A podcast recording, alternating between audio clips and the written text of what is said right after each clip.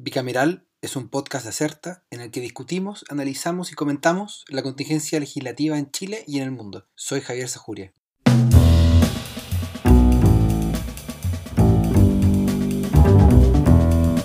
Muchas gracias, señor presidente. Quiero saludar a través de quienes nos acompañan en el día de hoy, de las diversas agrupaciones de cultores y cultoras de la cueca. Para mí es un honor, de verdad, de ser el diputado informante de un proyecto de ley que es de mi autoría. Este proyecto de ley establece el 14 de abril de cada año como el Día Nacional del Locutor. Loreto Carvajal del Partido por la Democracia, tiene la palabra. Gracias, presidente. La verdad es que me siento muy honrada de haber sido parte de la locución radial en algún minuto de mi vida. Se ofrece la palabra respecto a este proyecto del Día Pampino, diputada Carolina Goich, tiene la palabra. Presidente, lo primero es, sumarme a esta iniciativa. Yo soy de La Pampa, del Coirón, del otro extremo de Chile. Día Nacional del Deportista Amateur, Día Nacional de la Paz a través de la cultura, las artes y el patrimonio, Día Nacional de la no violencia con el pololeo, Día Nacional del cuequero y la cuequera, Día Nacional del futbolista y la futbolista amateur, Día Nacional de la tolerancia, Día Nacional contra el femicidio. Estas son algunas de las decenas de iniciativas que han hecho algunos de nuestros parlamentarios para celebrar días nacionales. ¿Por qué hacen esto? ¿Cuál es el principal motivo? ¿Qué persiguen nuestros parlamentarios cuando deciden promover un día nacional con elementos quizás tan específicos como el día del peluquero o el locutor radial? De esto conversaremos hoy día en Bicameral.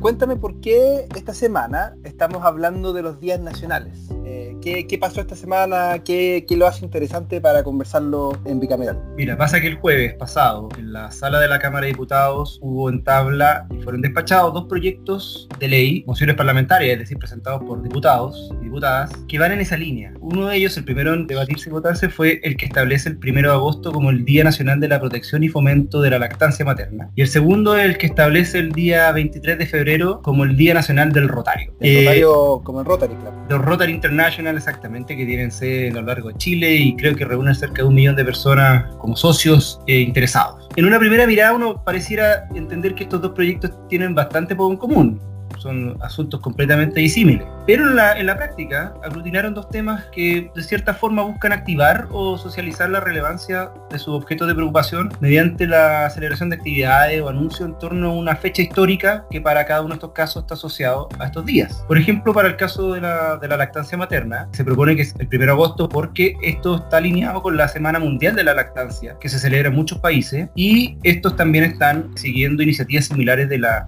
OMS y de la UNICEF. El caso de los Rotarios, en cambio, el 23 de febrero alude al día de la fundación de Rotary International allá en 1905 por Don Paul Harris.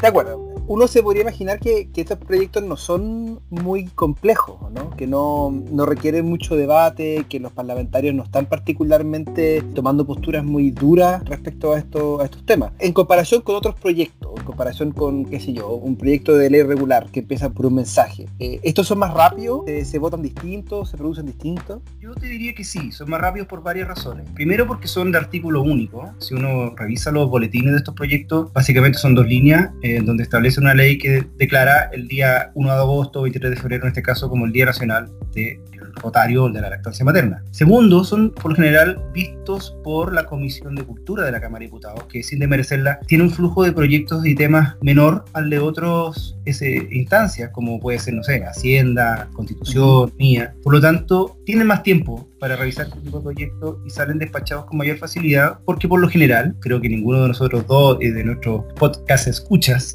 estarían de acuerdo en votar en contra de un proyecto como este. Pero debemos decir que hubo algo de controversia en la sala de la, de la Cámara de Diputados el pasado jueves con esto. La palabra al honorable diputado Florcita Alarcón. Tiene usted la palabra. Miguel Mellado, yo te quiero harto, tengo afecto por toda la gente, pero cada vez menos respeto por las instituciones. Por lo tanto, quiero manifestar mi equivocación y arrepentimiento de haber votado en la sala, en la comisión, eh, a favor del Día del Rotario y en general acerca del día de, ni siquiera el día de la primavera, el día de Dios, ni siquiera el día del Loli. Con mucho agrado me opongo a, este, a esta propuesta. Y en lo general y en lo sucesivo me seguiré oponiendo al día de.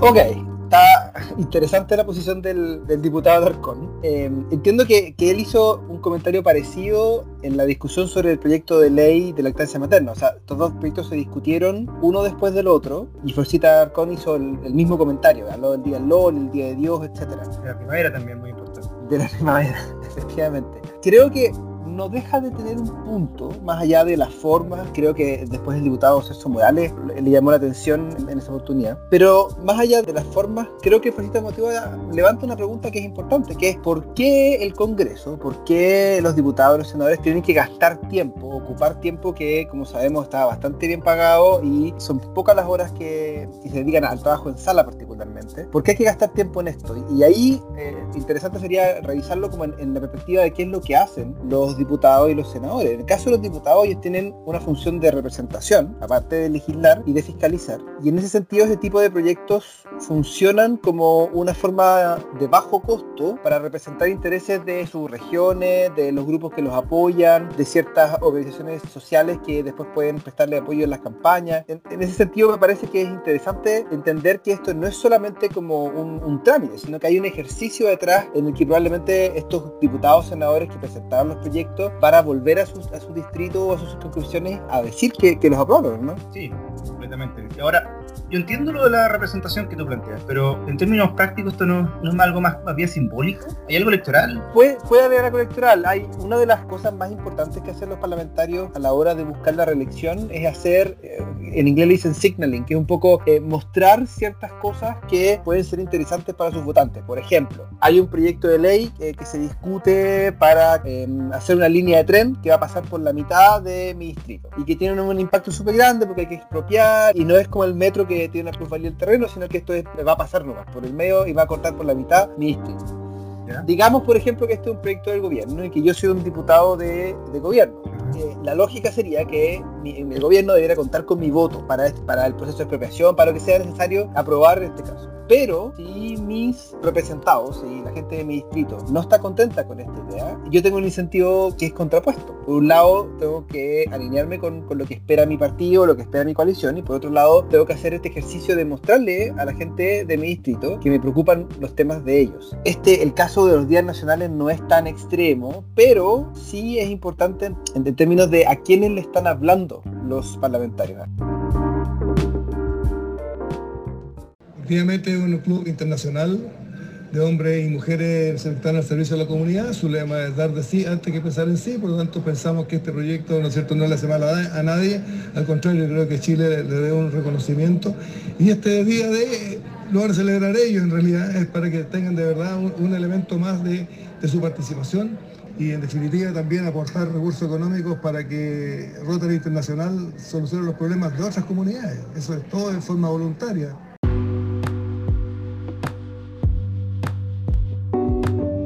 escuchábamos la, las declaraciones del, diputado Baltú que hablaba con mucha alegría y con mucha admiración acerca del Rotary International y sería interesante saber cuáles son los vínculos que hay electorales y de apoyo eh, durante la campaña entre personas, no quiero decir instituciones, pero personas que sean rotarios y, eh, y. Y esto no se trata de algún tipo de delito, es simplemente un ejercicio de representación, que los intereses de la ciudadanía y de los grupos de interés se vean representados en el ejercicio parlamentario. Bueno, en efecto, en la discusión hubo al menos un par de diputados que orgullosamente señalaron tener eh, pasado o presente en, el Rotary Club. Miguel Mellado fue presidente del Rotary Club Chile, lo señaló con, con alegría y, y, obviamente votó a favor. Y el otro que también de Renovación Nacional, Bernardo Berger, que es miembro del, del, Rotary. Entonces, es un poco en esa línea que tú mencionas, tiene bastante lógica. Y, también hay otra, otra dimensión de representación directa que tienen los parlamentarios o los congresistas, en este caso, con sus distritos y circunscripciones, sino que tiene que ver con el rol que cumplen estos días nacionales a nivel nacional, valga la redundancia. Estoy pensando, por ejemplo, el, el 5 de octubre, que se conmemora el plebiscito, tiene un, una, eh, una significancia especial para el país. Y hay casos internacionales, en Suecia, por ejemplo, el Día Nacional de Suecia, que fue bien discutido en su momento antes de su implementación, se ha convertido en, una, en un momento para exaltar la multiculturalidad de Suecia, por ejemplo.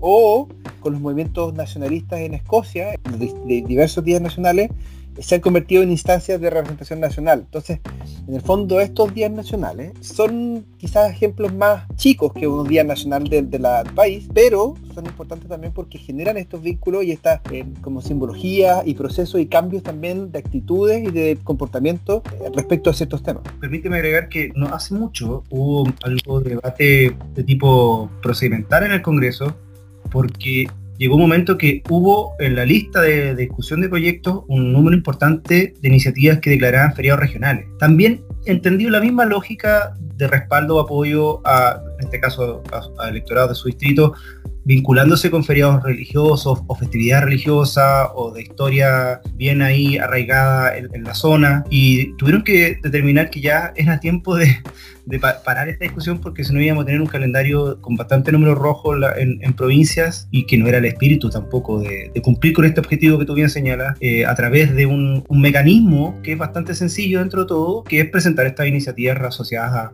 a días nacionales, regionales, lo que sea. Ok, ¿qué viene ahora para el Día del Rotario y el Día eh, de la Lactancia Materna? Estos dos mociones parlamentarias van ahora al Senado, ya fueron aprobados por la sala de la Cámara, terminan lo que se entiende como el primer trámite constitucional. Entonces la Cámara revisora, que en este caso va a ser el Senado, puede hacer el revés también, cuando vienen proyectos del Senado hacia la Cámara. El Senado va a revisar estos proyectos, van a ser las comisiones ad hoc educación, que es la que, la que recibe este, este tipo de iniciativas desde la Cámara, pues no tiene una comisión espejo, digamos, en cultura en la Cámara Alta, así que va a la Comisión de Educación, ellos eh, revisarán esta iniciativa y emitirán un informe a la sala recomendando aprobar o rechazar.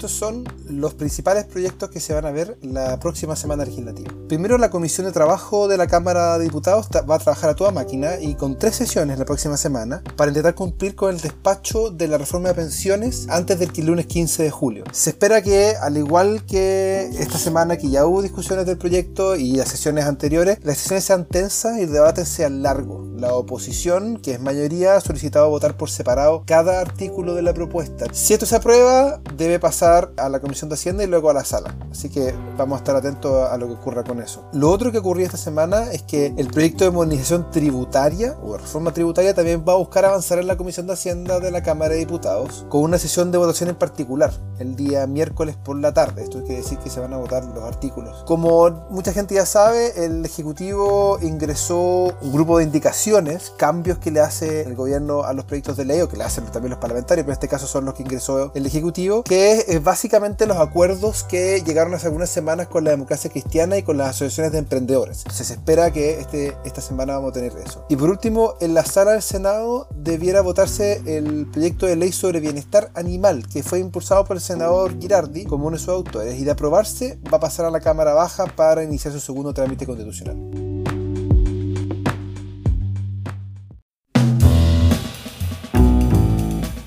Recuerden que Bicameral es un podcast de Acerta. La producción y conducción estuvo a cargo de Javier Sajuria y de quien les habla, Ian McKinnon. Y nuestro tema musical se llama Giacomo, de Mural Band, gentileza de Rodrigo Recabarren. Acerta es una consultora en comunicación estratégica y asuntos públicos. Para más información sobre sus servicios, visita www.acerta.cl.